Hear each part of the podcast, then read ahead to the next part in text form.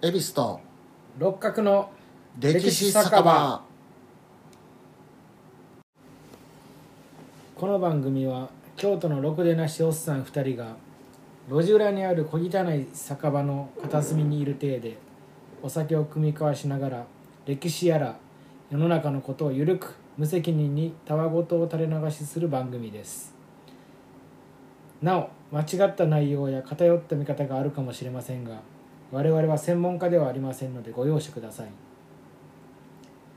番組への感想などございましたらメールアドレス歴史酒場 at gmail.com またはツイッターアカウントアットマーク歴史酒場へお願いします。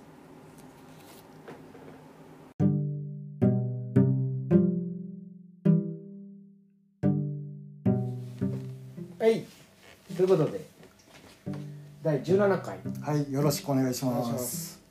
今回のお酒はですねまあ言わずと知れた有名な、えーウイスキーですけどもジョニー・ウォーカーブラックラベルはい。12年、これをロックでいただきながら、いただきましょうか。そうですね。ウイスキーでこのうん。ブレンデッド、もうブレンデッドで一番売れてるらしいですからねスコッチで。はいうん。いただきましょうぱりうまい。甘いしスモ甘いね。ーキーやねんな、安定してるねこの味は。ブレンデッドで美味しいわ。でこれをジョニーグロを飲みながらですね今回は日英同盟うんはい。についてですね。なるほど。はい話していこうと思います、うんうん。まあ、日英同盟っていうのはですね、うん。えー明治35年。はい1902年に結ばれたはいはい。日本とイギリスとの軍事同盟はい。なんですねはい。はいどうですか？そうなんか知ってることあります？六あ角さんは。そうですね。そのえっと 大いなる孤立？栄光なる孤立？栄光なる孤立の時にそれをやめてで日本がそのえっと来そうそうそうそう日露になる前に結んでもらえた条約みたいな。だから要は、はい。なんか世界ランキング1位がいきなり世界ランキングあなんか100そうなんです。位ぐらいのやつが結んでもらえてめっちゃ日本が沸き立てたみたいなイメージはあります。はい。もう全くその通りですね、でその日英同盟が結ばれるまでのですね。経緯をちょっと話していこうと思うんですけども。まずドイツ帝国ヨーロッパの。はい。ドイツ帝国で、えービルヘルム2世が即位します、はい。するとですねあのヨーロッパを仲裁していたあのビスマルク政治家。それが政治から引退しますね、はい。はい、でビルヘルム2世は領土的野心を表してですねうん。イギリスフランスロシア帝国から警戒されるようになっていきますドイツが、はい、でそして明治27年1894年うん。対ドイツで正式にロシアとフランスが同盟を結びます。うん。露仏同盟っていうやつですね。うん。対ドイツで、うん。はい、で明治28年、えー1895年日清戦争が起こります。うん。でそこで眠れる獅子うん。大新帝国が極東の新興国日本に負けたことでうん。清は多額の賠償金を払うことになりますね、はい。そこで清はロシアとフランスにお金を借りてでその見返りにですね清国内のさまざまな権益を渡すことになります。うん。お金借りたからっていうことで。ねロシアと？フランス。フランス。はい。でこれがきっかけでですねあのアヘン戦争以来清の権益を独占していたイギリスは列強各国が清に介入してくると危機感を抱くようになりますね。うん今まで、まあ、イギリスが独占してた清の権益なんで、はい、ここまで大丈夫ですかね。うんうん。はい。そのアヘン戦争とかの後ってことよね。はい。そうです。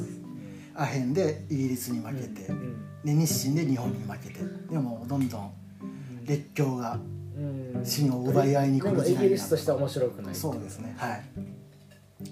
でまたロシアはですねあのフランスからお金を借りてですねシベリア鉄道の建設を始めてどんどん極東へ行こうと、はいでまた新北部の満州にロシアが進出して鉄道施設権を獲得します。清からね。うん鉄道を引いてもいいよっていう。はい。でフランスは植民地であるあのベトナムからうん。そこから北上して雲南省うん。広東省うん。四川省などを新南部のあの勢力圏に置くようになりますだロシアは北から進んでフランスは南から進んできてっていう感じになってくるんですね列強が中国を食い散らかしてるっていうそういう時代ですねはい。うん。でロシアとフランスでそしてドイツですねは日清戦争で日本が獲得した両東半島のうん。領有権を清に返還させるあのいわゆる三国干渉。うん。それをしてきますね、はい、で日本はロシアフランスドイツ3カ国に対抗する国力がないのでうん。やむなくね返還してですねあの餓心昇胆をスローガンに対ロシアへの戦争準備を始めていきますこれが明治っていうと何年ぐらいこれが明治すぐですね28年29年とか。なるほどはい。日清戦争終わってすぐのあれで、三国干渉ですね、はい、で日本はそのもらった権益を手放すと。うん。でロシアとフランスは密接に連携してですねあの清の分割を狙っていきます。でこの動きに対してイギリスは清の領土保全を訴えてうん。ロシアフランスの清への進出を防ごうとしていきますね。とりあえず清の国土を守ろうということですねイギリスはで明治29年1896年イギリスはドイツとともにですね清に賠償金を課します。うん。でイギリスドイツの両国の権益を認めさせてうん。お金を貸したことによって。うん。で同時にこの時イギリスはフランスと協定を結んでこれ以上清への進出をさせないようにします。まあまあいうか分けみんなで清を分けていこうっていう感じですかね。うんまあ食い散らかす感じですよ。うんで明治30年1897年山東省でドイツ人宣教師が殺害される事件が起こります。でこの事件を口実にですねドイツ皇帝のビルヘルム2世はうん。山東省の甲州湾に出兵してそこを占領します。うんでそして山東省全体をドイツ勢力圏と主張します。え誰が殺したんだっけ？中国人がね。中国人がドイツの宣教師を、宣教師を殺した。うん。まあよくあるパターンですよ。それを口実にね兵隊を送り込んで占領するっていう。でまたイギリスに対抗できるですね海軍整備方針を打ち出しますね。ドイツ皇帝は。でイギリスはドイツを完全にこれで警戒するようになっていきます。で明治31年1898年。もう今度はロシアが日本に返還させたあの八百トン半島の旅順大連を咀嚼地にしてまあ清から奪い取るわけですよ、でイギリスはロシアが旅順占領をやめるまでの期間限定で対岸の山東半島ですね。その異海営を咀嚼地にします。まあとりあえず奪い合うっていう感じです。そしてロシアとドイツのが連携しないようにするためにですねイギリスはやむなくドイツの山東省の権益を認めることになります。とりあえずドイツとロシアを切り離そうということで。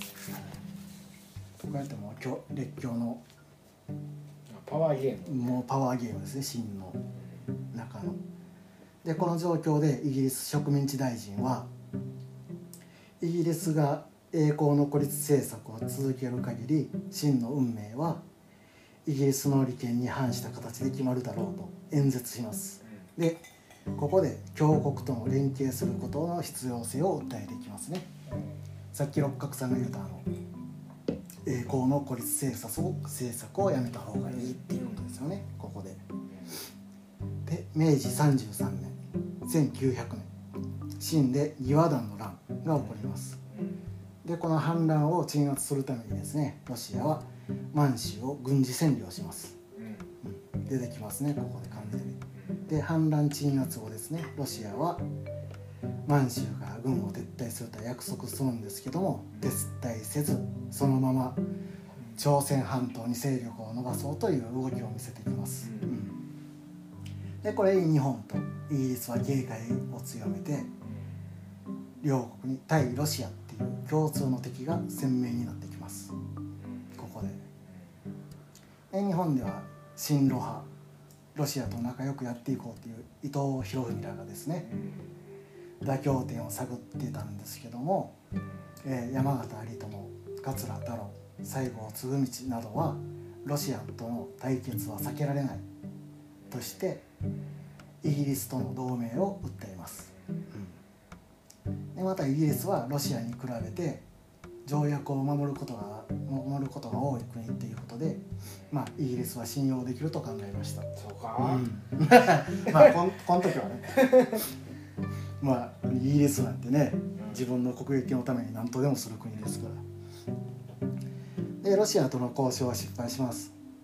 で外務大臣小村寿太郎によって日英同盟の交渉が進められて。全権小村寿太郎やなうん。この後も活躍する小村寿太郎ですよ。背の小さい。全権大使。はい。まあ、伊藤博文ももう反対できずにですねそれで。で明治35年1902年1月30日に同盟が結ばれます。だから今年でちょうど120周年結ばれて。で同盟の内容なんですけども、まあ、日露戦争を想定したもので日英両国は清と朝鮮の権益をお互い認めて他国が清と朝鮮への侵略行為に対応して戦争した場合ですね。片方は中立を守るっていうことで。でもし2カ国以上との戦争になった場合は同盟国が参加するっていう義務があるんですよ。でこれであのロシアの同盟国フランスが参戦すればイギリスが参戦することになるのでフランスが介入せんようにと。日本は単独でロシアと戦争をしてそういう風な同盟にするわけですよ。でイギリスは中立を装って諜報活動やロシア海軍の補給を妨害するっていう感じでね秘密裏に MI6 がおるうん。で有効期限は5年。な MI6 諜報活動がね、はい、で有効期限は5年。5年間っていうことで結びます。で同盟を結んだ2年後ですね明治37年1904年に日露戦争が開戦します。で日英同盟の効果がすぐ発揮されてですねロシアのバルチック艦隊が10月にロシアのリバウ港を出港します。で出港してすぐ北海北の海と書いて北海ですねのドッカーバンクで日本の潜水艦とか魚雷艇が待ち伏せしていると間違えてですねイギリスの漁船を攻撃する事件が起こります。ドッカーバンク事件ですね有名な、はい、でその時しかも犠牲者を救出せずに立ち去ってイギリス国民を激怒させるんですね。バルチック艦隊を。まあ、マスコミのってすごいね。でもこういう世論を形成していくわけや。でもこれもあれやね。これを利用したちもあれやろねイギリスの。あーもうそうそうですメディアを使ってはい。あここやいうところにそのほんまに漁師うんぬんじゃなくて。そうそうそう。世論をね。すごいね、イギリスもそういうところはすごいですよねだからイギリスはですねスペイン中立やったスペインに対してですねバルチック艦隊に補給したら中立違反とするとしてですねバルチック艦隊をスペイン領に寄港させないようにします。でバルチック艦隊はもう寄るとこがフランス領しかなくなって困っていくわけですよね。かわいそうにスペインも昔すごかったのにねうんちょっと前まで日沈まる国。もうこの時にはイギリスに奪われてね もう歴史っていうのはそういうもんですよね、でまあイギリスが管理するスエズ運河を渡れずにですねアフリカの希望法周りでインドインド洋に出て旅順に向かうっていうことですよねロジェストベンスキー。そうなんですよ、将軍。はい、提督っていうのえ将軍やったかな、まあ、提督。でもいいかな、提督なのかうんな。アドミラル・ロジェストベンスキーアドミラル統合やもんな。なんか。その辺の兵にも手を挙げたというのはね。ロジスとウェンスキーが。何をしてるだからそれでイギリスの妨害で補給もね全然できず。もう日本近海に着く頃には水兵の士気も下がってですね。船の整備もされず。病気とかもしてたやろね。ねあうのん。ロシア人が暑い南の方をずっと回ってきてね。これはしんどい、うん。気候が違うもんね。ねそういうのもあって。我々もやっぱりあの恵比寿さんと香港行ったんですけどやっぱりやっぱり違ったもんね気候がね。なんかねそれだけでね、うん違いますあんだけちゃうのにね、でもうずっと船の上ですね、大多分うん。もう。ゾッとするね。まあそれに対してもう日本は準備万端で待ち構えてるからね。でこれでも海戦史上まれに見るパーフェクトゲーム。日本海海戦で、T 字作戦、でもう世界に誇るバクバルチック艦隊はこれで壊滅しますと、うん。でイギリスは開戦直後にですね敵対していたフランスとエジプトモロッコの権益を相互に認めるっていうことでここでイギリスはフランスと協商を結ぶんですよ。英仏協商っていうの。でも対ドイツに力を入れていきます。イギリスは。日露戦争中にで日本が日露戦争で優勢になるとイギリス世論は同盟拡拡張の方向で盛り上がっていきます。お日本やるやないかと。うん。このまま同盟したらいいんちゃうかっていう世論になっていくんですよ。イギリスが。うん。で日本に同盟継続が打診され協議されることになります。でイギリスは同盟の範囲をインドまで拡大することを希望しするんですよ。今まで清と朝鮮だけやったのね、はい、でも日本は新たな戦争に巻き込まれたくないっていうことで難色を示します。まずは。すごいいい政治判断や。まあまあこれなんとなくこうん。の辺は、まだ明治のね元君たちがやねってる頃なんで、バランス感覚昭和のやつやったら言ってるでこれ、うん。なでんかこんな。そう。まあまあでも協議の結果ですね。清朝鮮インドが適用範囲になってその代わりにですね大韓帝国は日本の保護国家として合意して清まあそういう感じに、そう。うん取引みたいな感じ。まだ保護国やったっていう感じ、まだあ独立国やったんですけどね、韓国は。うん、あの日清戦争で独立してであ朝鮮として独立してたの？南北じゃないそうです大韓帝国として独立して清からね離れて。うん。でその後日本が保護国化するんですよ。うん。日露戦争それまでは清清やったんやったっけ？えー清の属国。なんて国？まあ一応大韓帝国っていう名前やけど。うん李王朝的なこと。あ領朝ですね。はい。でその保護国家を日本に認めさせてであと清とインドのイギリスの特権と日本の清における特権を認め合います。でこの時日英どちらかが戦争になればもう片方の国は参戦するっていう義務をつけて有効期間は10年に延長されますだからどっちかが戦争したらもう同盟国として参戦するよっていう条約になるんですよ。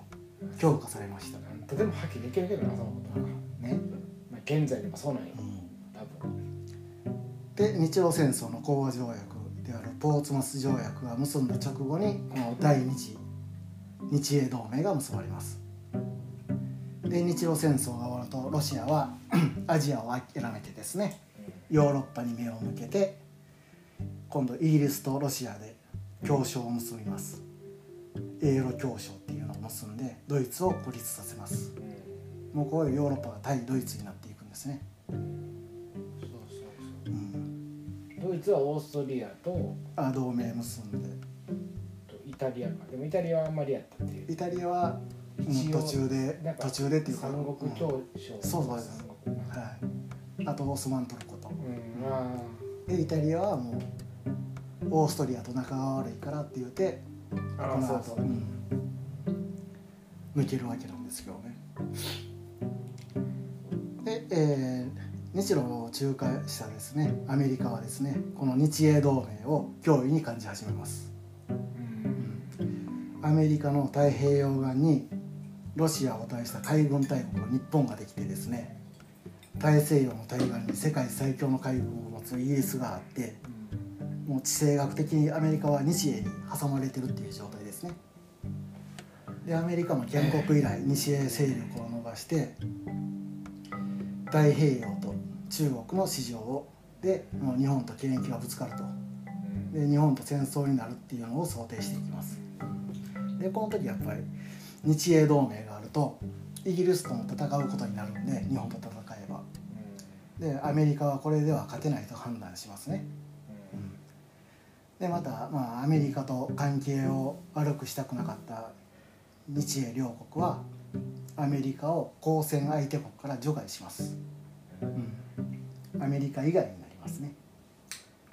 でこれで明治44年1911年にこの内容で第三次日英同盟を結ぶことになるんですね、はい、新たな同盟として。でまああと日英労働戦争直後ですね。明治39年1906年にですね。あの革新的な戦艦ドレッドノートがイギリスで完成します。えーっとあれやね。何マーク？なんとかマーク。土球。うんそうそうそう。土球の焦げになったやつですね。が基準になるってこと。そうですね。まあ今までの戦艦がもう旧式化するっていうことですね。装甲種全てで他の戦艦を上回ってはい。でこれでまあ日本は国産で土級戦艦を作る技術がなかったんでイギリスのビッカース社に新型戦艦を発注しますね。え日露同盟もあったんで。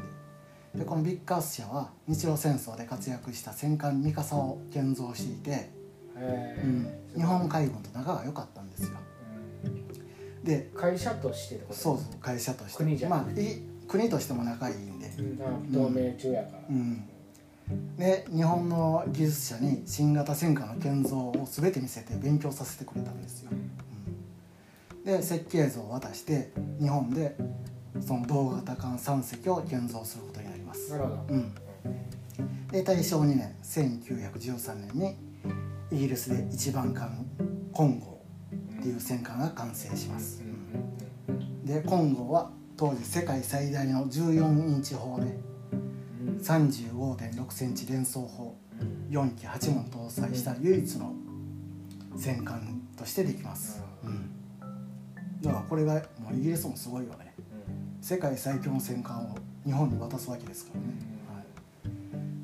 はい、でこの同型艦他3隻も完成して混合型戦艦4隻が揃うことになります、日本。に、素晴らしい。うん、で完成した翌年ですね。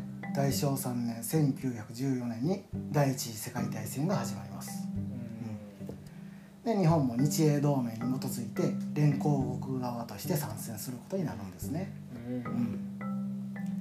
でイギリス海軍は北海地中海方面のドイツ海軍に対抗するため日本海軍に最新鋭戦艦混合型4隻を貸してほしいとうん。言うんですけども、まあ、日本も太平洋やドイツがいる甲州湾うん。そのドイツ海軍を封じるために使うとして断ります。うん。ええやん。まあねこれは。こういうとこちゃんとしてるんだなここまでは。うんそうそうそう。で日本はドイツに宣戦布告してすぐにあの新中国にある甲州湾や太平洋の南洋諸島ですね。うん。速やかに占領してうん。太平洋東アジア地域からドイツ軍を一掃します。もうすぐに。なんかやるべきことを粛々と淡々とやって。る淡々としてでイギリスの要請で今度はカナダの太平洋沿岸を、えードイツの通商破壊作戦の警戒任務に当たるようになります、めっちゃちゃんと仕事するよ。うん。同盟の義務としてねやっぱりそこはで対対戦後半になると連合国は日本に対してですねヨーロッパへ軍の派遣をまた要請します。まあ日本は兵隊がね確保が難しい厳しいな。陸軍の派遣は断るんですよ。でも、えー大正6年、えー1917年からドイツは無制限潜水艦作戦。あこれを実施して。あアメリカは切れさせやすい。そうですね。で連合国の被害が多くなっていくんですねでイギリスは地中海とあのアフリカの。ハルケンシュタインがやったやつか？違うか誰がやった？た なんか分からんけど。なんかそうそういうそうそう確かそうそう。で地中海と希望法に艦隊派遣を日本に要請してきますね。で日本はまあ直接的な利益はないんですけども占領した甲州湾とか南洋諸島の利権を確実にするためにインド洋地中海オーストラリア沖に艦隊を派遣することにします、うん、で地中海に派遣された第二特務艦隊っていうかね駆逐艦8隻からなる艦隊、うん、それを地中海に派遣してマルタ島イギリス海軍の記事があるマルタ島ですね、イタリアのシチリア島の下にあるぐらいかな、えーすごい。うん。地中海の真ん中。うん。そこを拠点にあの連合軍の、えー船舶護衛をに当たりますね。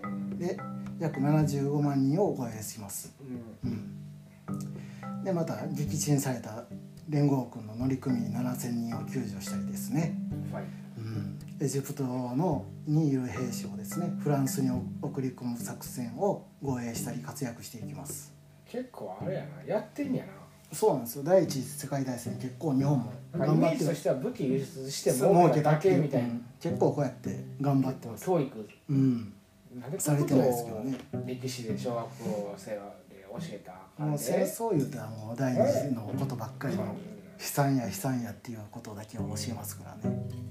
でその中でもですね活動の中でも U ボートに攻撃されたイギリスの輸送船の救助活動をしてですねもうそのささなか U ボートからの魚雷攻撃をかわしながらも1800人余りを救助します、うめちゃくちゃかっこいいやん。うん、でイギリスはあのこういう映画を作れるよそうやこれすごいね。イギリスはね救助活動中に U ボートがそこら辺にいたら二次被害二次攻撃で被害を受けてですね6,000人ぐらいの死者を出したことがあったんですよ、うん。でこの頃からこのことから U ボートのいる海域での救助活動をしないっていうことになってたんですね、まあそれは数字の話や。それはなうん。イギリスも正しいと思う。ん。被害が出るから、うん。うん。でもそんな中で日本は決死の救助活動を成功させるんですね。うこれがかっこいいな。このことによって各国からもう護衛の依頼が殺到するようになります。日本に対して、うん勇猛もうほんまにすごいねそんな中でも助けてくれるのかっていうで、この第二特務艦隊は終戦まで活躍してですね、えー作戦行動中に、えー78名が戦死します。撃沈とかされたりしてるんでねやっぱり、うん、でよ戦争が終わった翌年にですねイギリス海軍は最大の敬意でマルタ島基地の一番いい場所に日本軍戦没者慰霊碑を建てます。すごい嬉しいそれは。なんかいつか行きたい。マルタ島ね、うんうん。だからここもお参りした方がいいと思いますね。行けたら。だからイギリスもそうやってちゃんと敬ってくれるわけですよ、うん、もうすごいこの時は日英の仲がすごいいい時ですね、うん、で第一次世界大戦後の日本は戦勝国として5大国。アメリカイギリスフランスイタリア日本、うん、になって。で大正8年1919年に国際連盟を作りますね。でその時の規約にですね日本は人種差別撤廃を提案するんですが、うん、今日否決されますねこれは、うん、でこうやってまた中国での利害対立がイギリスとねちょっと表面化してきて、うん。日英の間にちょっと不信感が出てくるようになっていきますね。で,、うん、でまたあの日英両国の国内でですね同盟更新反対の世論が出てくるんですよ。うん。もういらんやろっていう。なるほど。日本も一両国になってきた。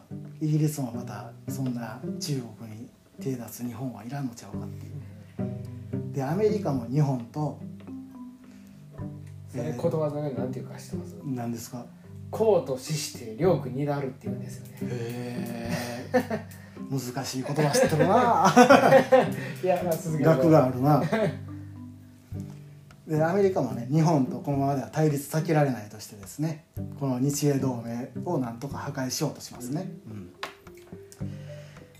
で日本政府もですねまたこの頃はアメリカとの協調路線を取っていたんで、うん。まあ、アメリカに反感買いたくないっていうことでアメリカ主導でですね太平洋の相互権益を認め合う。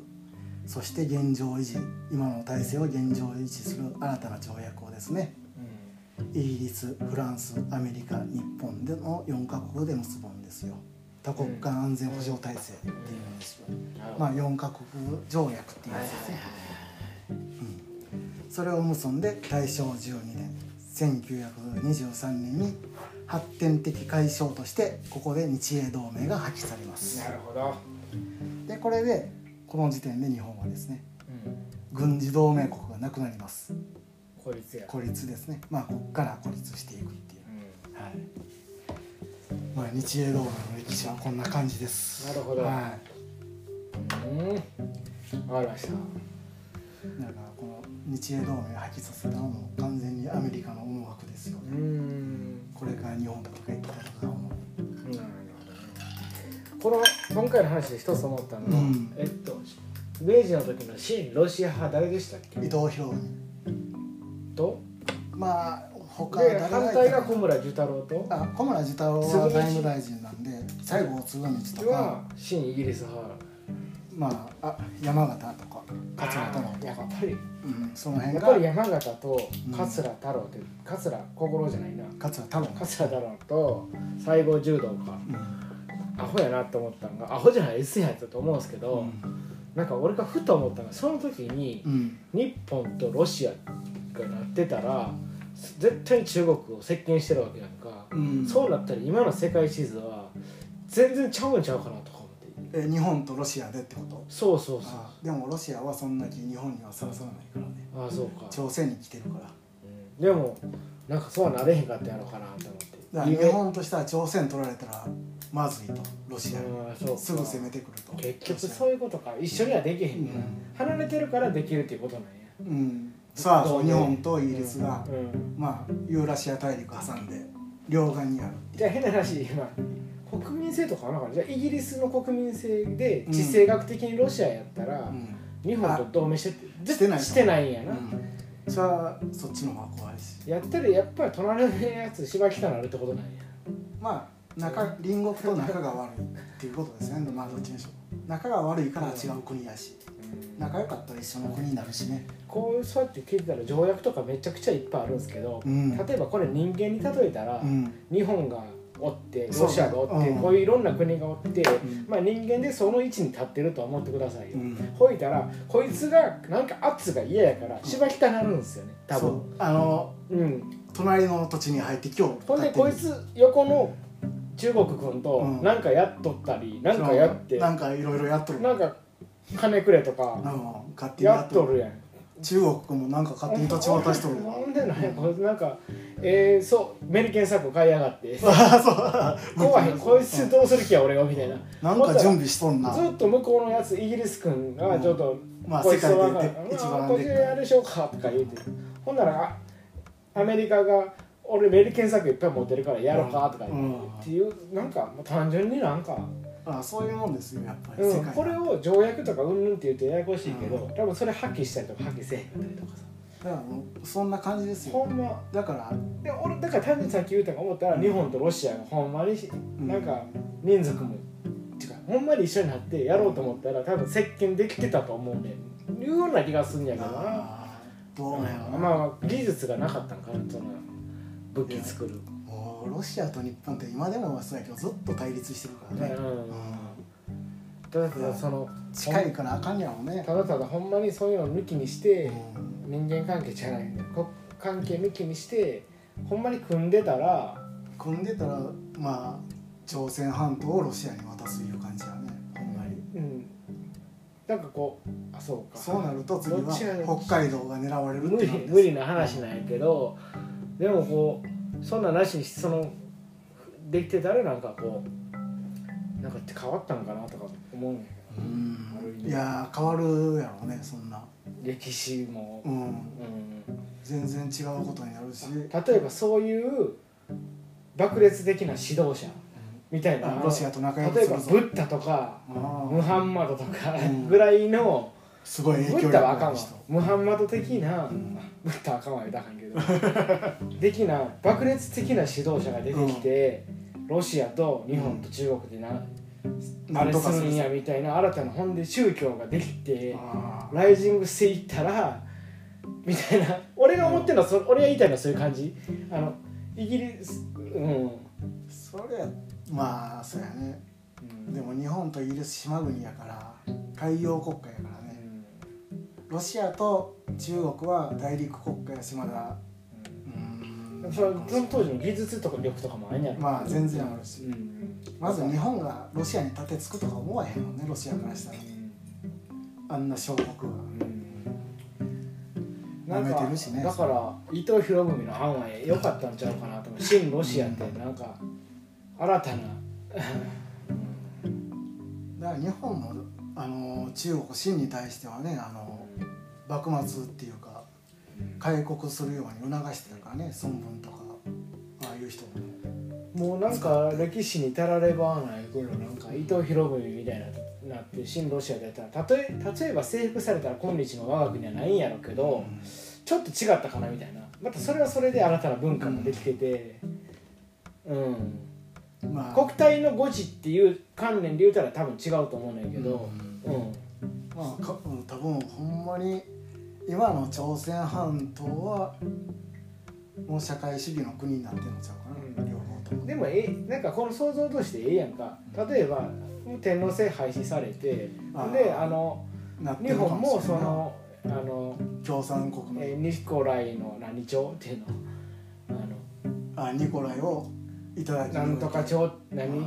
ロシアのあのロマノフ朝ロマノフ朝をいただいて立憲君主制として大きい勢力となってたらまたちょっと違ったかもしれんで。と思ってな。完全に日本っていう国はなくなる。あでもええやんみたいな話やずっとずっと前はなかったんやからみたいな。たらればの話やけどなそれがなかったとか言うよええ言うて話じゃなくて。俺が言うてるのはなんかそういう話。うん面白い面白いんじゃん そんなそんな時の日本見てみたいな。ロシア語喋ってんやろうな。あロシア語喋ってるかもしれんしあやっぱりその時のまたマルクスが出てきて。てそういう歴史になったらそれが正しい歴史やあそう。でそこでマルクスが出てきてさあ日本語のこれは素晴らしいなとかってさマルクスがまた別の方向でライジングしてさほんであのこう日本語ここは使った方がええんちゃうかみたいなさなもう取捨択一していくみたいなモンゴルモンゴルみたいな感じになる。だからもしロシアと仲良くしてそういう歴史になったとして、うん。で僕らはまたあの時西郷の言う通り言うとやっといたらよかっていうとかじゃあねそう。そういう まあまああったりしてね。うん。山形が言うとってんこういうことをそうそう。属国属国言うてやっぱりアメリカの属国って結局コンプレックスあるわけやんか、うん。そしたら。それってあれなんやろうなすいませんちょっと長くなりましたけど歴史とそういうもんやからね。長くなりました。でこれあのさっきのイギリスのとかの話でちょっと出したんですけどちょっと六角さんに見せたいです「公と死して両国にらる」っていう言葉なんですけど、うん。あの中国の多分孤児みたいな孤児的からで孤児か、うん。であざといウサギがいっぱいいるわけですよね。ほう。ウサギがいっぱいおるわけですね。それを狩るために漁師が犬を飼うわけですよね。でもウサギが全部なくなっいいひんくなった時にその犬はうん。見られて食べられるってこと。わかります？なるほどね。公と死して両国になる。いらんくなるわけですよね。うんあの優秀良区わかります？優良い犬はいらなくなる。これは中国の孤児からも出ててこれはもうめちゃめちゃ繰り返されてるっていうのはもうすっごく思いましたね、誰が賢いんやろ誰が賢いやろうね、そうなるとね。うん。ちなみにあのえーっと秦うん。秦王朝を作って、うん。僕が一番賢いと思うのは秦王朝をつじゃあごめんなさい。漢王朝を作った時の秦の後の長領って人がめっちゃ賢いです。めちゃくちゃ武功を挙げたんやけど、うん。あの田舎に引っ込んで畑しはったような感じへです。えでめちゃめちゃ大将軍になった関心っていう人はあの地方で軍閥作って最後あの殺され自殺させられたみたいな感じなんで。これ難しいよね。うん権力っていうのがうん。うん。っていうことなんでね、まあ僕が歴史上賢いな今思ってる長領は賢いなと思いました。ということで。いやもう今回はこの辺で。はい。以上です、ありがとうございます